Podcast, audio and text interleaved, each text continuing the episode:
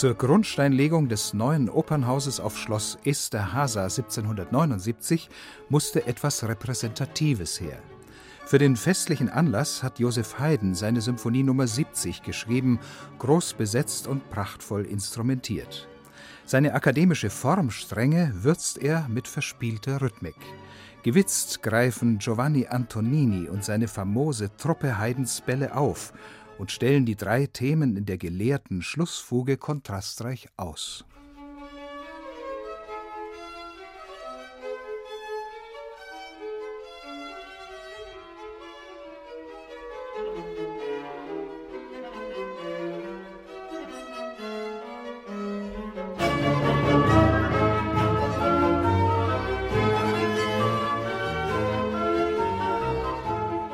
Bei seiner Gesamtaufnahme der Haydn-Symphonien geht Antonini nicht chronologisch vor, sondern mischt frühe mit späten Werken nach thematischen Gesichtspunkten.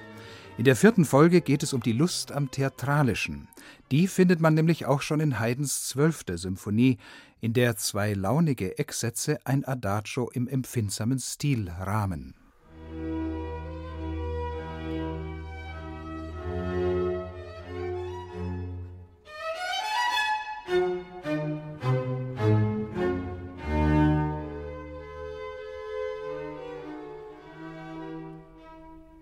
Durchgehend überzeugt Antoninis Haydn-Interpretation durch stimmige Tempi, fließenden Duktus und griffige Klanggesten. Die Symphonie Nummer 60 war ursprünglich tatsächlich Theatermusik, die Haydn zur zeitgenössischen Komödie Il Distratto, der Zerstreute, beisteuerte. Haydn nimmt den Titel ganz wörtlich und baut Buffo-Elemente wie das vergessene Einstimmen ein. Il Giardino Armonico kostet solche Gags genüsslich aus.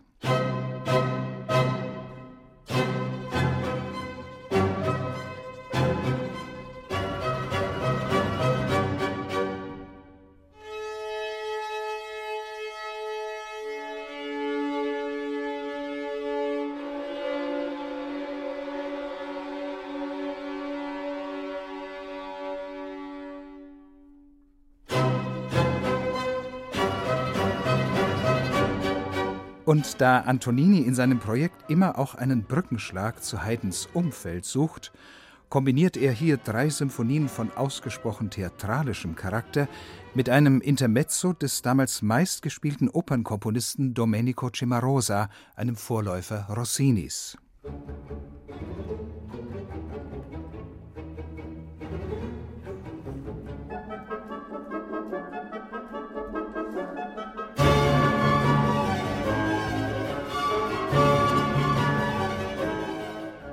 Il Maestro di Capella ist eine witzige Parodie auf die Orchesterprobe eines Kapellmeisters alter Schule, der verzweifelt versucht, seine Musiker zu disziplinieren.